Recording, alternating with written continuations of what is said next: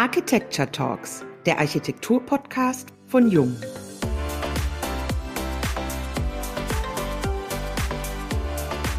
Homeoffice oder Büro? Ja, eindeutig Büro. Design oder Funktionalität? Das ist schwierig, aber wenn ich mich entscheiden müsste zwischen den beiden Varianten, würde ich mich für Funktionalität entscheiden. Komplize oder Dienstleister? Ganz klare Antwort, Komplize. Sehr schön. Räume wie Koffein. Oder kann ein Raum so anregend wie ein Espresso sein? Und mit welchen Mitteln lässt sich das erreichen? Es gibt einiges, worüber man nachdenken muss, wenn man die Begegnungen im Raum gestaltet. Von der Art des Empfangens, der Aufteilung der Büro- und Konferenzräume, der Kreativität bei der Raum-, Licht- und Möbelgestaltung bis zur Akustik und Medientechnik.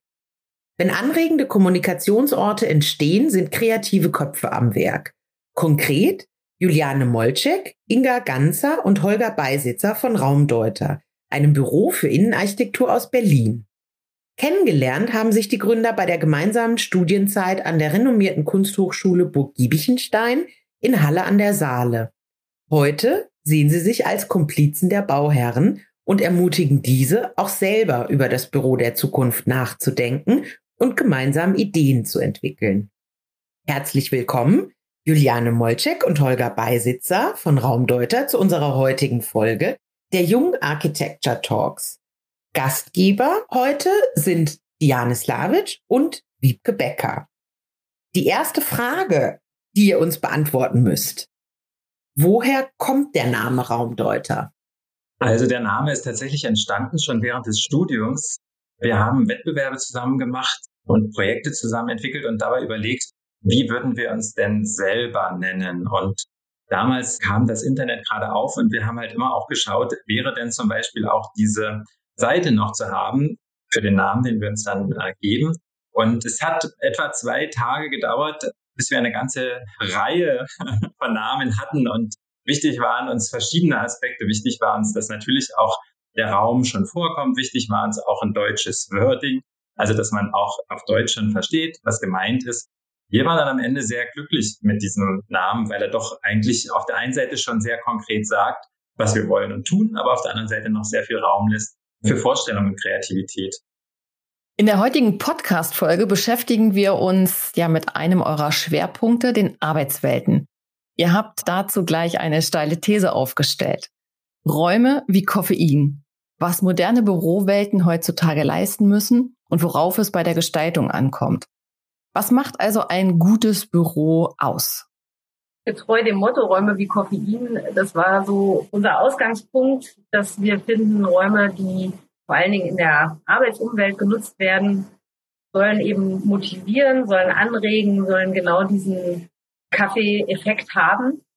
Und gleichzeitig gibt es der Kaffee in so vielen verschiedenen Varianten, vom Espresso über den Filterkaffee und jeder hat seinen Geschmack und man kann ja sogar noch das Tein mit einbringen, wenn man will. Und das heißt eben, dass die Ausführung dessen, was man mit dem Raum beabsichtigt, immer noch sehr unterschiedlich ausfallen kann. Und trotzdem geht es uns eben um Räume, die die Kommunikation anregen, die Gespräche motivieren, die Gedankenaustausch ermöglichen. Und damit so ein Raum in seiner Gänze funktioniert, bedarf es eben einer ganzen Reihe von Aspekten, die man bedenken muss. Aber das Ergebnis ist erstmal Räume wie Koffein. Das ist uns immer wichtig. Juliane, Du hast dich intensiv mit der Geschichte der Büroarbeit beschäftigt. My Desk is my Castle, die Entwicklung des Bürowesens.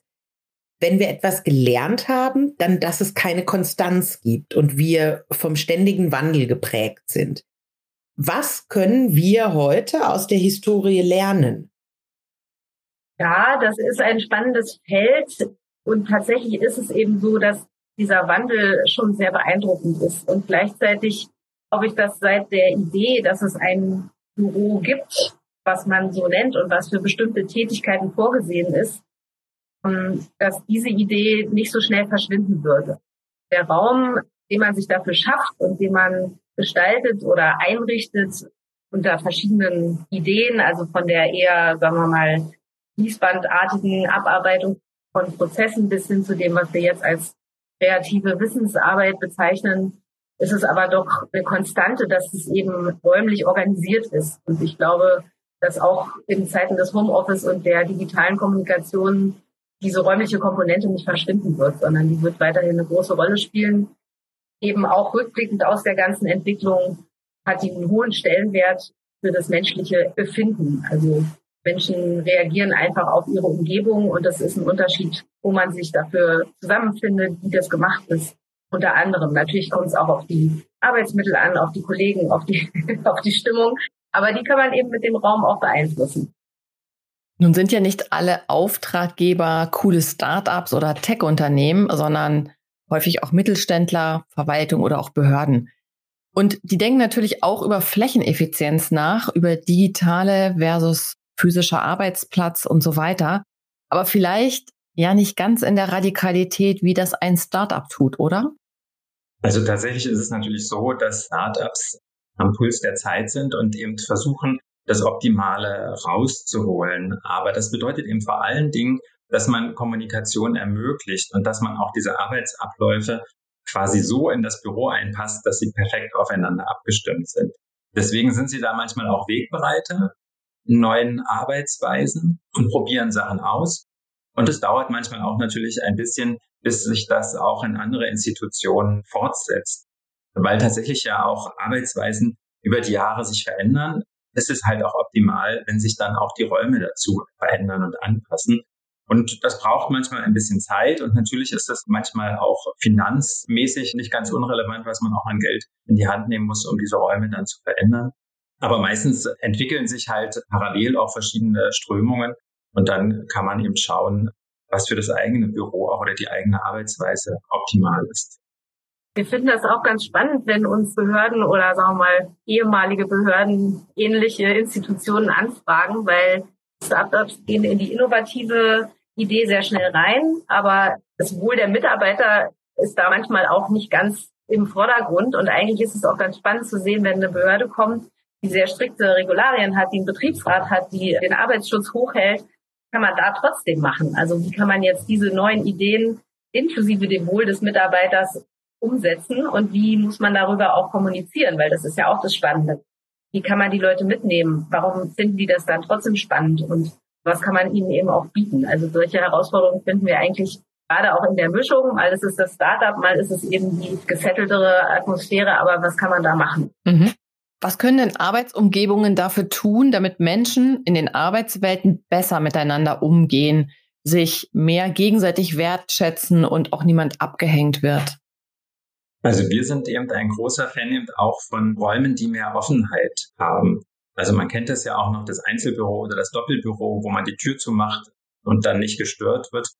Ich glaube, um sich gegenseitig wahrzunehmen und zu sehen, hilft es halt, Räume zu öffnen. Das kann natürlich die offenstehende Tür sein für den Anfang. Das könnte aber eben auch ein Fenster sein, dass man auch sieht, wenn man durch den Flur geht, wer ist denn heute da? Also gerade in der Zeit, wo viel Homeoffice ist, kann man sich dann wahrnehmen und sehen, sich auf jeden Fall in der Teeküche treffen. Dafür sollte es Orte geben, wo man sich trifft und austauscht. Das ist, glaube ich, die Grundlage auch von Akzeptanz, von Wahrnehmung, von Wertschätzung, dass man den anderen auch wahrnimmt, dass man ihm zuhört und sich austauscht. Das können manchmal betriebliche Belange sein, aber es können manchmal auch die privaten Belange sein. Dass jemand sich in einem Raum wertgeschätzt fühlt, hängt ja auch davon ab, wie der Raum gemacht ist. Also das ist ja genau dieses Ping-Pong, was wir sozusagen mitspielen oder auch anregen wollen, dass wir sagen, die Wertschätzung, die sich ausdrückt in der Gestaltung des Raumes, ist das eine. Die kann natürlich von der Geschäftsführung kommen oder von einer mal übergeordneten Ebene.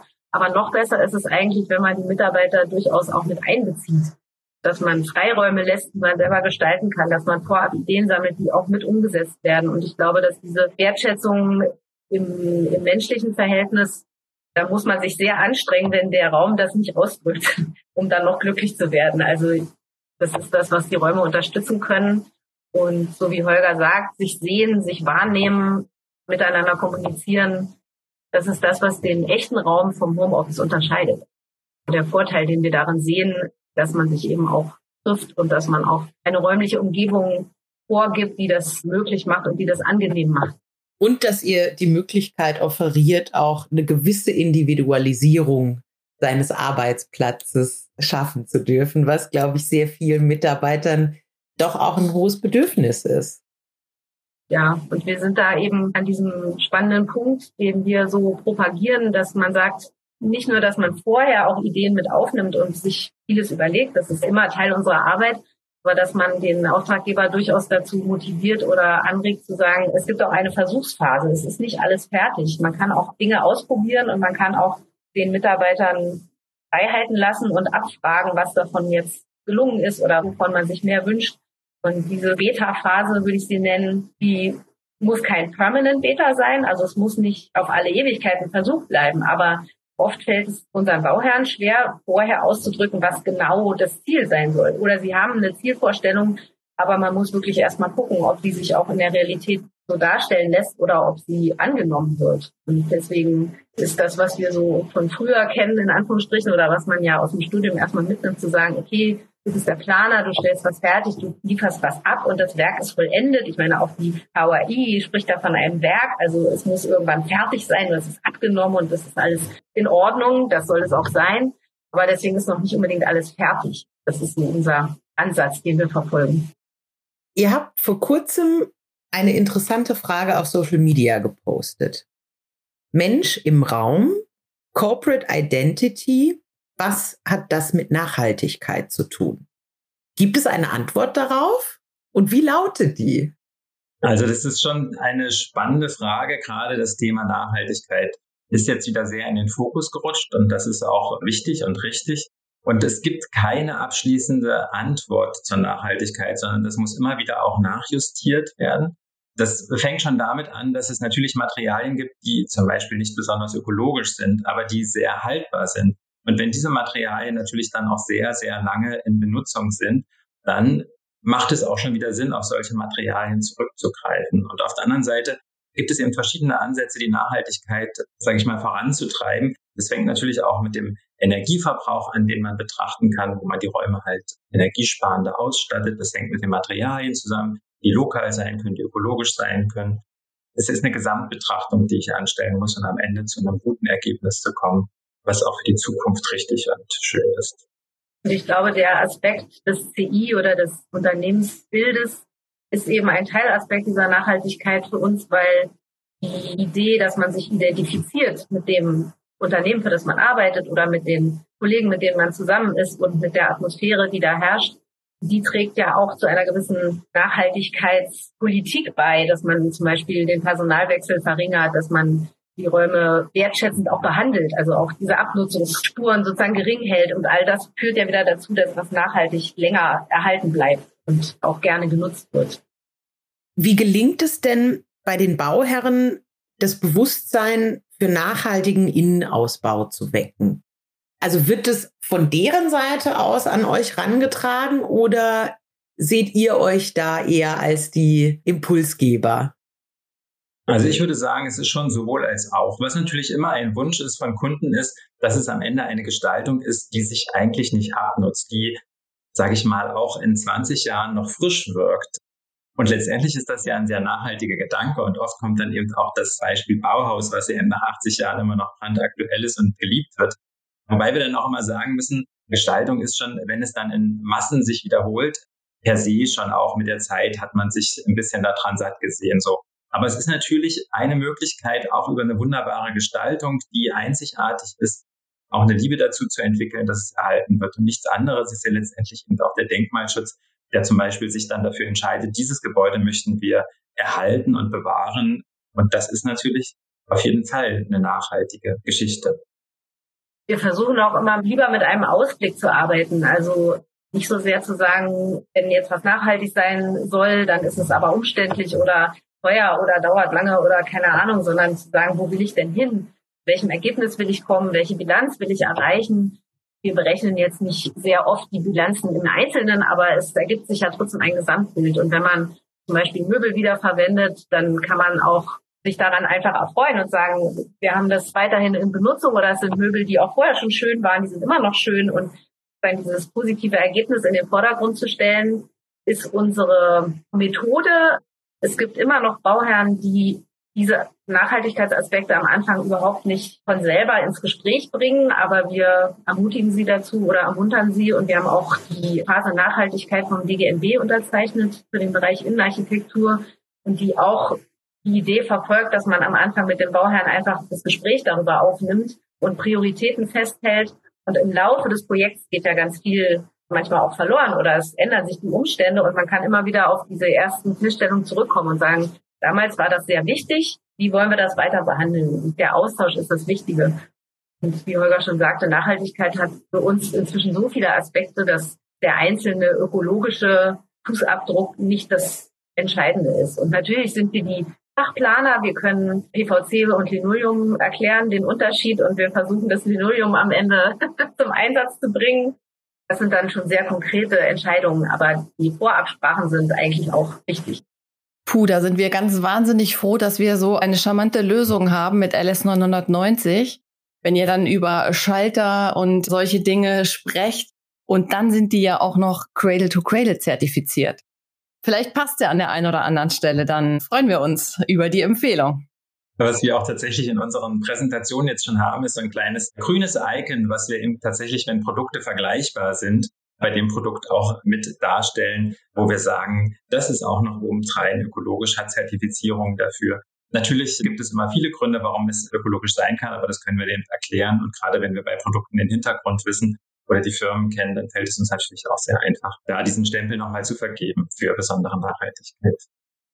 Ihr habt jetzt eben schon von Fachplanern gesprochen. In einem Artikel wurdet ihr Fachplaner für Kommunikationsräume genannt. Dabei werden Innenarchitektinnen immer sehr spät in Projekte reingeholt. Woran liegt die gefühlte Skepsis am Berufsstand? Ja, wir haben das auch schon oft diskutiert und ich habe mir inzwischen vorgenommen, alleine meine Wortwahl schon zu verändern und zwar dahingehend, dass ich tatsächlich von Hochbauarchitekten und Innenarchitekten spreche.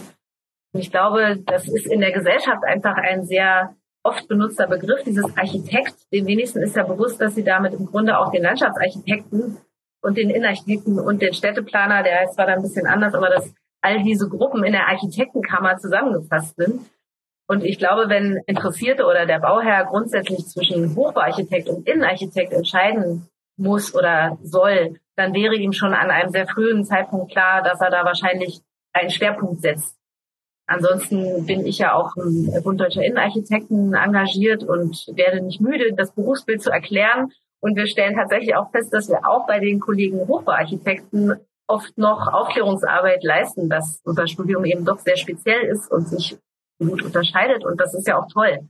Und dieses Fachplaner sein für eine bestimmte Richtung oder für einen bestimmten Aspekt des Bauens macht einen ja zum Experten, aber gleichzeitig doch auch zu tollen Partnern, die ihr seinen Anteil leisten können. Wir haben einen ganz schönen Ausspruch bei euch gefunden. Auf dem Boden der Tatsachen ist eindeutig zu wenig Glitzer. Woher bekommen wir mehr Glitzer? also Glitzer ist natürlich auch ein Synonym für ganz vieles im Leben, was wir gerne integrieren möchten. Und natürlich kann es tatsächlich der Glitzer sein, den man kennt aus dem Fasching und der oben drüber gestreut wird. Aber es ist natürlich auch einfach dieses Besondere, was der Innenarchitektur hinzugefügt werden soll. Das kann natürlich das Glänzende sein, aber das muss es manchmal gar nicht. Es kann einfach was sein, was man so noch nicht gesehen hat. Das kann der besondere Einsatz von Materialien sein, der besondere Einsatz von Form. Und wir sagen auch immer, nicht nur der Innenarchitekt, natürlich auch der Bauherr muss manchmal auch ein bisschen mutig sein. Und dann kann man Dinge neu ausprobieren und das macht manchmal schon so ein bisschen den Glitzer aus, den man hinterher auch der Innenarchitektur ansehen kann. Wir bezeichnen ja unsere Arbeitsweise auch als funktional, was wir ja auch am Anfang beide bekräftigt haben und dennoch mit einem gewissen Augenzwinkern. Und das ist es genau. Augenzwinkern macht nachher den Glitzer im Projekt, im Ergebnis. Ja, da freue ich mich ja jetzt umso mehr, dass ich die ja eigentlich letzte Frage stellen darf. Wir sind nämlich schon fast am Schluss unseres Podcasts angekommen und wir sind jetzt hier auch bei der Glitzerfee. Ihr habt nämlich als Raumdeuter oder auch als Privatperson jeweils einen Wunsch frei. Was wäre denn das? Als Privatmensch geht mir tatsächlich in diesem Jahr viel mehr unter die Haut als vorher diese kriegerischen Auseinandersetzungen auf der Welt. Und da wünsche ich mir natürlich einfach Ruhe und Frieden für die ganze Welt. Als Innenarchitekt und Verraumdeuter wünsche ich mir natürlich vor allen Dingen, ja, mutige Bauherren und Projekte, an denen man selber wachsen kann, aber auch gemeinsam mit dem Bauherrn, mit dem Nutzer. Ja, dem kann ich mich fast schon anschließen. Vielleicht ist es privat ja wirklich diese Leichtigkeit, etwas zurückzubekommen, die ich als eingeschränkt empfinde, seit Corona angefangen hat, inklusive aller politischen und Weltgeschehnisse, die seitdem noch dazugekommen sind.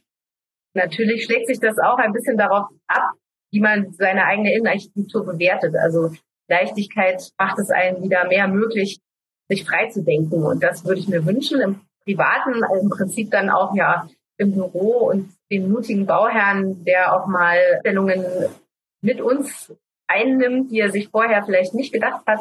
Das würde mir auch großen Spaß machen. Das wünsche ich mir besonders. Und mit Leichtigkeit schließen wir unsere heutige Folge. Das waren wunderschöne Schlussworte. Vielen lieben Dank dafür. Herzlichen Dank für eure Zeit, für eure inspirierenden Worte, für die Offenheit. Und wir sagen an dieser Stelle bis zur nächsten Folge der Jung Architecture Talks, dem Architektur-Podcast von Jung.